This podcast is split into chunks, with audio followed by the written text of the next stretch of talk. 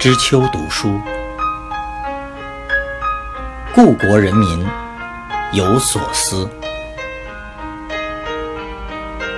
一九四九年后，知识分子思想改造策应。陈独守著，生活读书新知，三联书店出版。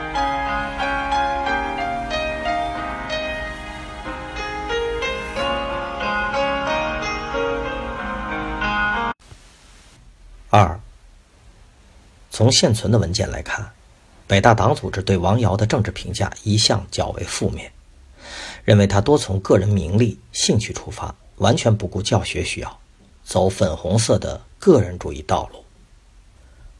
王尧说：“你们党员有寄托，我就是为了名利，在学术上谋一个地位，不然我还做什么？”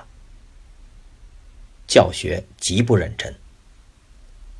鉴于一九五四年七月高校党委宣传部、北大、清华教授中资产阶级思想的一些表现，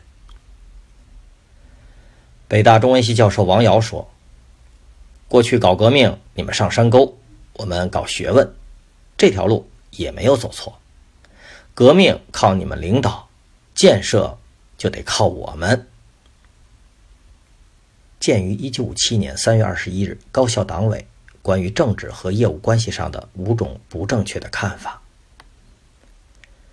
在对助教的培养上，他们以个人名利引诱青年，如王尧等人，找助教合写文章，我得名，你得利。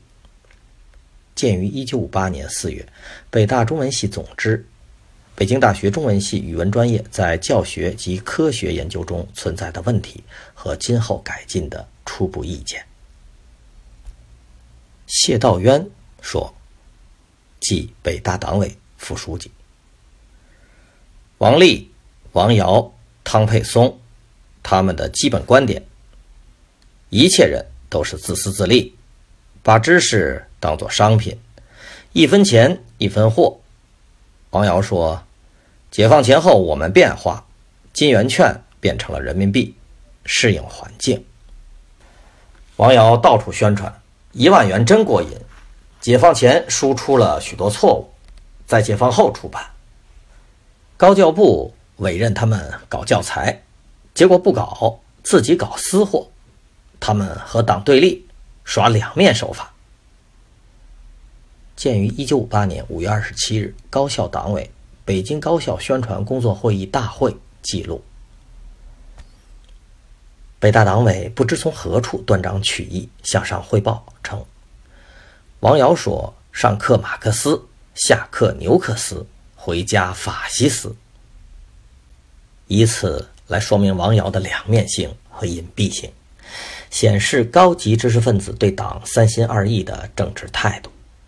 这句话顿时成了思想落后教授的。典型名言，连续两三年间被周扬、杨秀峰等文教主管者在报告中不断引用。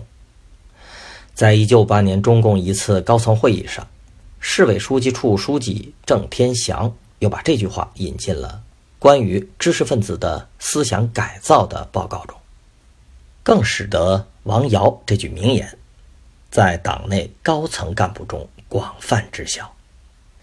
郑天祥做此报告的主旨之一，就是强烈抨击了自私自利、唯利是图的资产阶级个人主义。高级知识分子脑子里实际上并没有什么社会主义和六亿人民，他们中有不少市侩主义的典型。以王瑶为例，延伸开来。该报告还刻意描述了知识分子出书拿稿费的过程，以此来谴责他们争名夺利的市侩行径。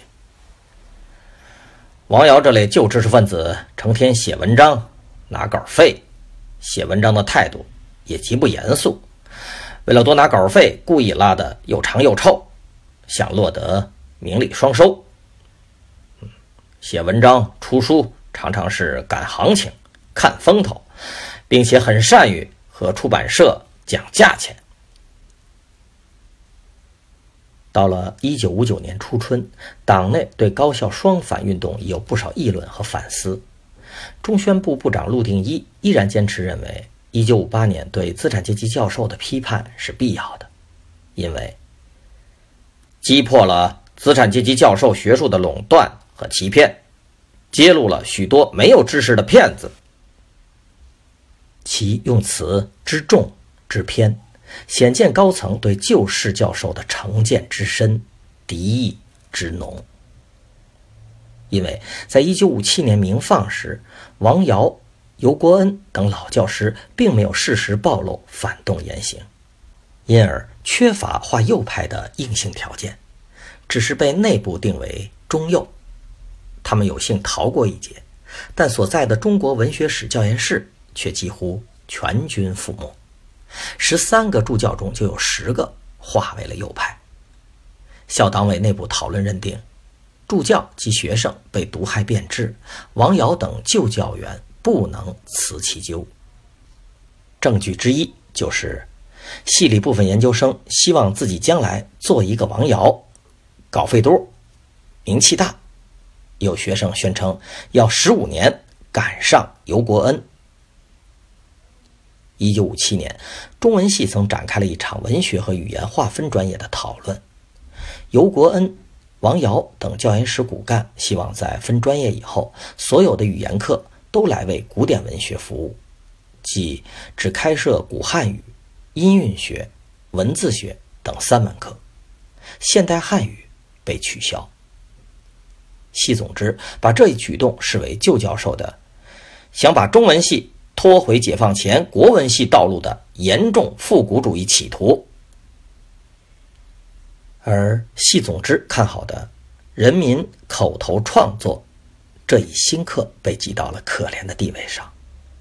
王瑶还极力主张这门课改为选修，这种排斥颇让总之负责的干部不满，悄悄地记上一笔，归结到教学方向上。两条道路斗争的高度上去。